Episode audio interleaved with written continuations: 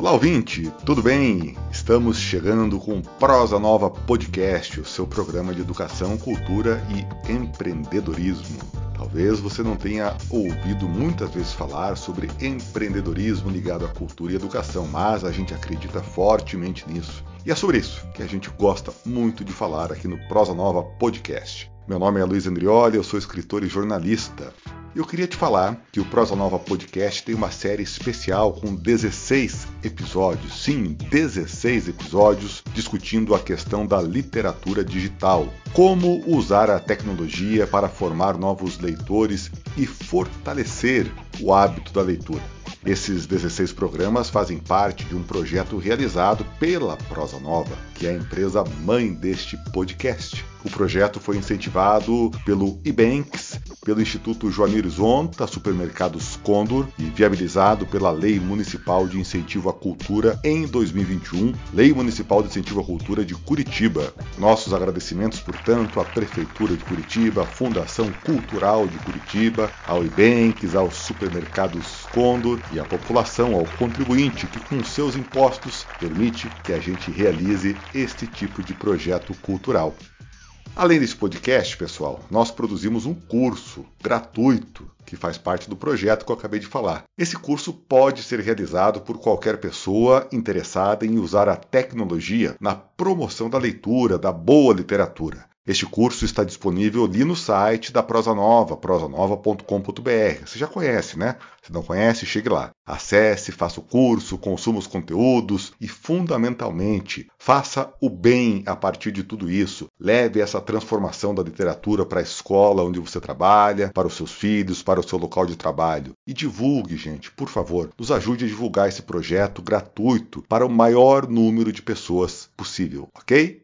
E no podcast de hoje, a gente fala sobre as mudanças no perfil dos leitores nos últimos tempos. E que tempos, hein? Só a revolução digital aí já mudou, eu acho que completamente, o nosso jeito de consumir literatura. Muitas novas possibilidades. E quem discute com a gente é o Erson Hag e a Érica Vilas Boas. São casados, um belíssimo casal, se encontram aí no amor e nas letras, ambos professores de português, pesquisadores, e com um jeito muito diferente de passar o conteúdo aí que eles dominam plenamente. Vocês já acompanharam, né? Quem já pôde acompanhar as aulas que eles ministraram lá no nosso curso, já perceberam assim esse jeito jovem e reverente de passar o conteúdo que eles têm e que eles levam isso para a sala de aula presencial e no podcast aqui não será diferente, tá bom? São quatro podcasts. Esse podcast que nós vamos falar agora aqui sobre as mudanças no perfil dos leitores nos últimos tempos é um bate-papo com eles, um pouco mais descontraído. E os outros três, bom, desses outros eu não vou nem falar porque eu quero que vocês surpreendam.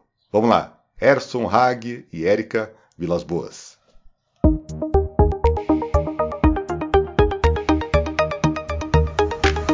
Bem-vindos no nosso podcast, é um prazer recebê-los por aqui, Erso e Érica, para falar desse assunto tão interessante.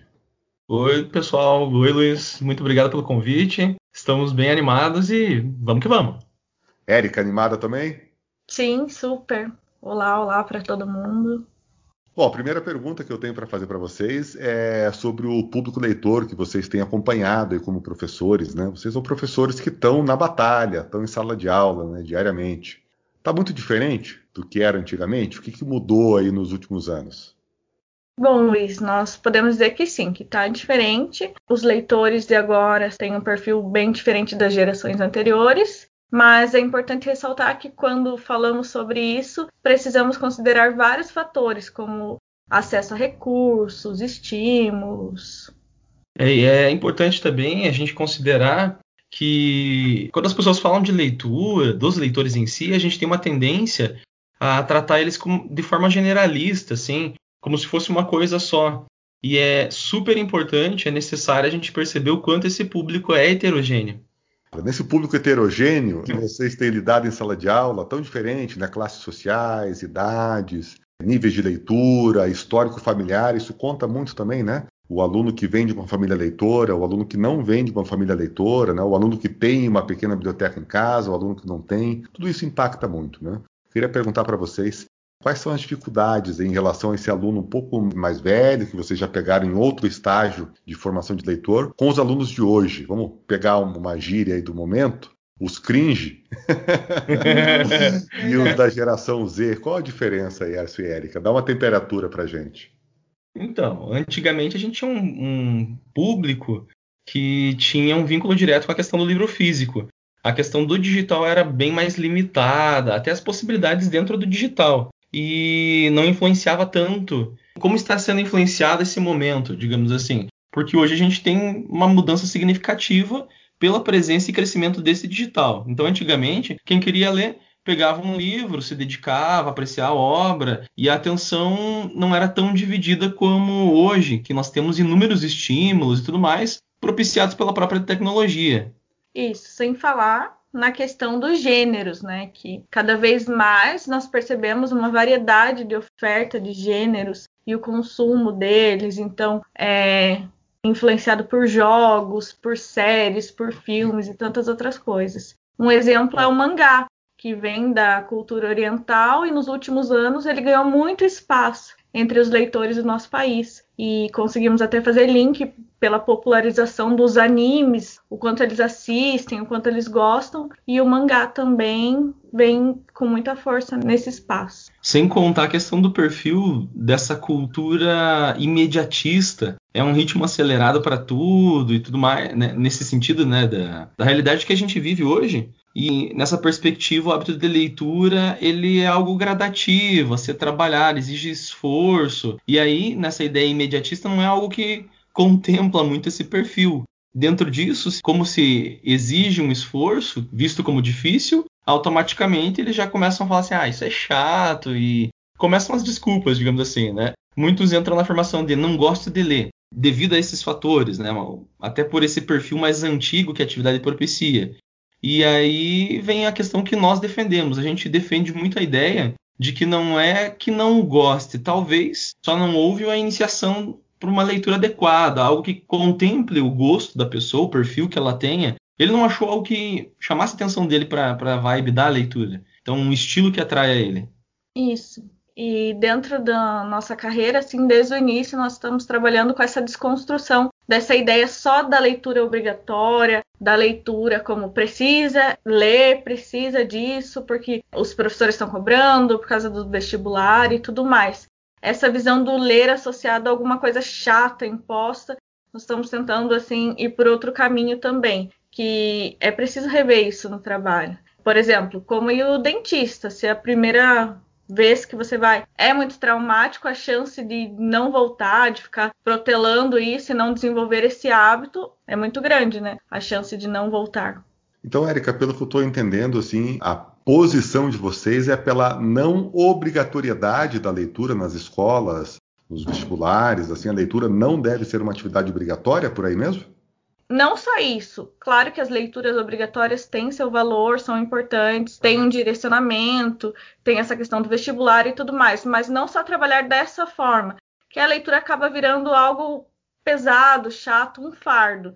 Claro que precisa, tem as obras que vão cair nas provas, vestibulares, trabalhos do livro e tudo isso, mas é preciso ter uma outra visão, porque daí dá uma ideia para quem não lê de que a leitura é sempre chata, de que não gostam e os gêneros que interessam a eles são irrelevantes, não têm importância nesse meio, e isso acaba desestimulando. E quando nós falamos nessa questão dessa cultura do imediatismo e do acesso a tudo, é mais fácil buscar resumo, resenha, tantos vídeos na internet, e aí eles acham caminhos para evitar a leitura, e isso não é legal também. Então é preciso buscar formas de cativar o público também, não só o cobrar. E é legal pensar nessa perspectiva de gosto, porque muitos não entendem o porquê de ser obrigatório na escola e o propósito que ela tem lá dentro. Tá? Então, nessa ideia de uma leitura obrigatória, não é para fazer o aluno gostar de ler. Mesmo assim, a gente precisa pensar que, por exemplo, as crianças amam os livrinhos, a hora da contação de histórias na escola, e em que momento que isso se perde? Chega o professor lá, faz toda uma cria todo um, um, clima, uma magia em relação a essa ideia da aula de leitura ou da apresentação de alguma obra. Né? Em, em, que momento isso se perde? A verdade é que a nossa abordagem se perde. Os alunos vão crescendo, né? E automaticamente nessa maturação as abordagens dos professores vão modificando. E a compreensão do aluno sobre isso também. Então, com as crianças, falamos a língua das crianças, tornamos atrativo para elas. Por que, quando crescem um pouco, não fazemos mais isso?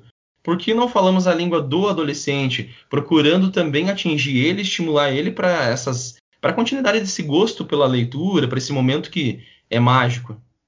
É, nós precisamos tomar cuidado com essa questão, né, desse conflito de gerações, experiências pessoais, porque nós precisamos ver que muitas vezes estamos presos no que faz sentido para nós, assim, no que é interessante para gente, nos nossos gostos, na nossa formação, e o público é outro, então precisa ter uma outra visão, que existe uma outra formação, outro estilo que interessa, outro gosto, e precisa ser respeitado, porque esse público é outro.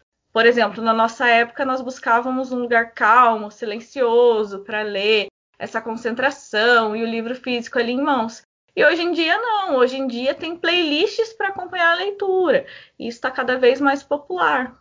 E é preciso a gente também estar tá atento a essa ideia do novo. Fora a questão de você criar esse clima, né, com playlists e tudo mais, temos possibilidades.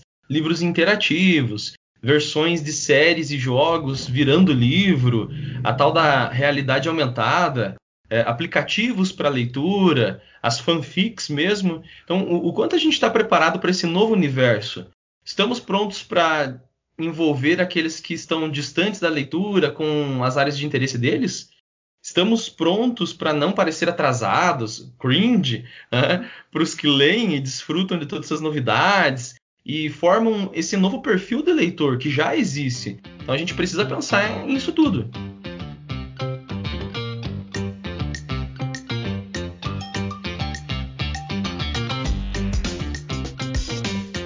Agora quero fazer uma pergunta não para os professores, Érica e Erso, mas para os leitores. Nesse processo todo, como é que vocês estão? Em que estágio vocês estão? Preparados, antenados ou obsoletos? Então, para falar a verdade, estou meio termo, né? A gente tenta, tenta, tenta ir nadando e acompanhando todo esse processo, mas é muita coisa e tudo muda muito rápido, então eu me sinto nesse meio termo mesmo. Em alguns momentos eu preciso até me policiar para entender o processo. Um exemplo é que nós trabalhamos com leituras na escola e alguns meses nós tínhamos a proposta de trabalhar um livro específico e a primeira etapa da proposta era que eles levassem né, para a sala de aula, nós faríamos a leitura juntos, teria uma abordagem em sala.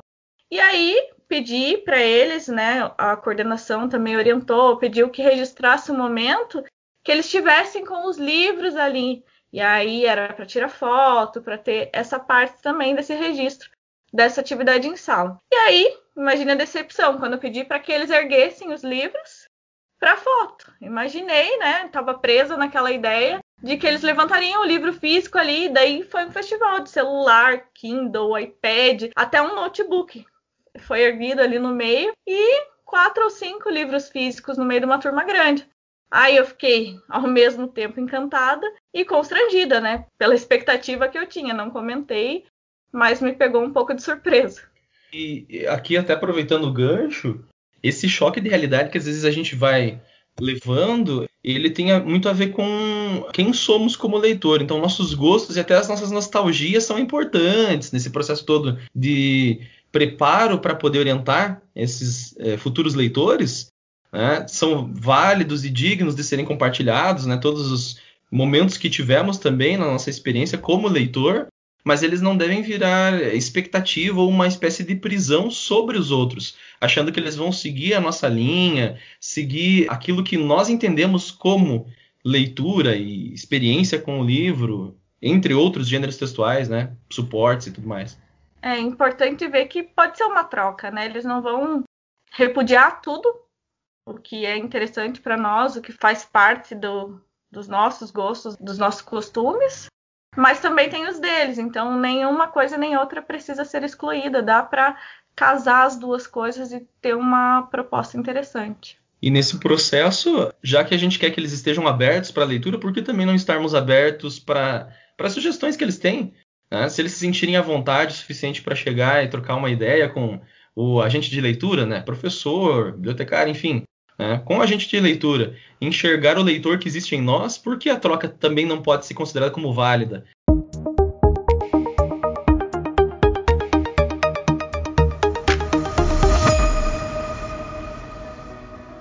Legal, gente. Que papo, hein? Que experiência essa sua, Érica. E que bonito que você narrou pra gente dessa solicitação para erguer os livros e você vê várias fontes luminosas, né? De tablets, celulares, notebooks, Kindles.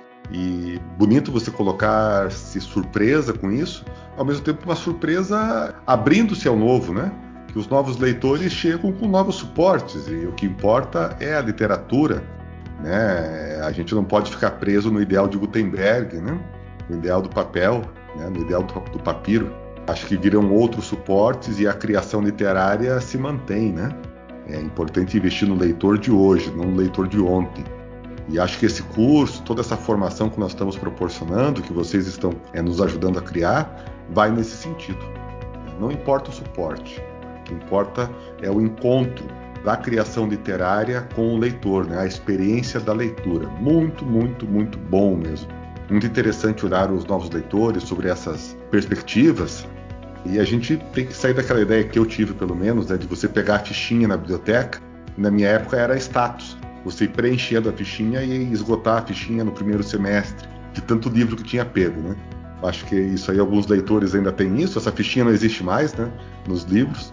Hoje em dia tudo no scanner, digitalmente também, inclusive o ato do empréstimo, mas a gente acredita que a formação do leitor ela permanece, mesmo que as fichinhas caiam em desuso, mesmo que as nossas estantes físicas tenham cada vez menos livros e os nossos celulares precisem ter cada vez mais memória para receber essas obras, né? Uhum. E que bom, que bom, Erso e Érica, que tem professores como vocês em sala de aula, levando essa dimensão né, tecnológica da experiência literária, cruzando com séries, com filmes, com fanfics. Isso certamente está fazendo muita diferença nas escolas onde vocês atuam, nas universidades. Né? Então, o nosso agradecimento por esse trabalho que vocês estão fazendo e também por esse curso que vocês estão disponibilizando aqui na nossa plataforma.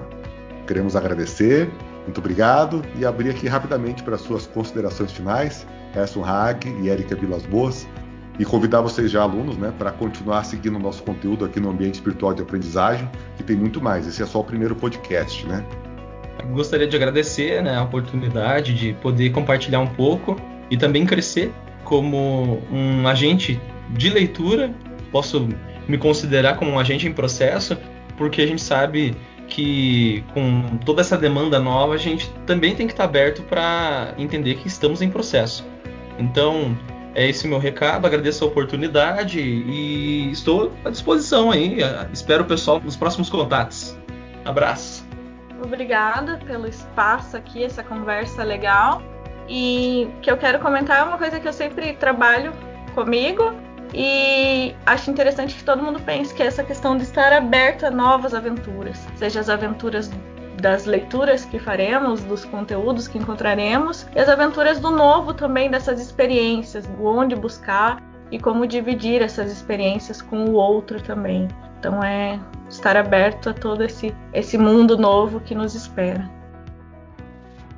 Que tempos de mudanças, que novos leitores que todos nós estamos aprendendo a ser. Herson, Hag, Érica Vilas Boas, muito obrigado. Grande papo. E para você, querido ouvinte, querida ouvinte, o nosso convite para ouvir os demais podcasts, não só do Erson, não só da Érica, todos os demais podcasts da nossa série sobre literatura digital. Só chegar ali na nossa timeline, no site da Prosa Nova, tá tudo organizado ali, ou no seu agregador de podcasts, você também consegue acompanhar tudo que a Prosa Nova tem feito no campo dos podcasts. O conteúdo completo do curso que a gente falou aqui e que esse podcast faz parte, nosso curso de literatura digital, está lá no site da Prosa Nova, prosanova.com.br. Valeu, gente! Até o próximo encontro.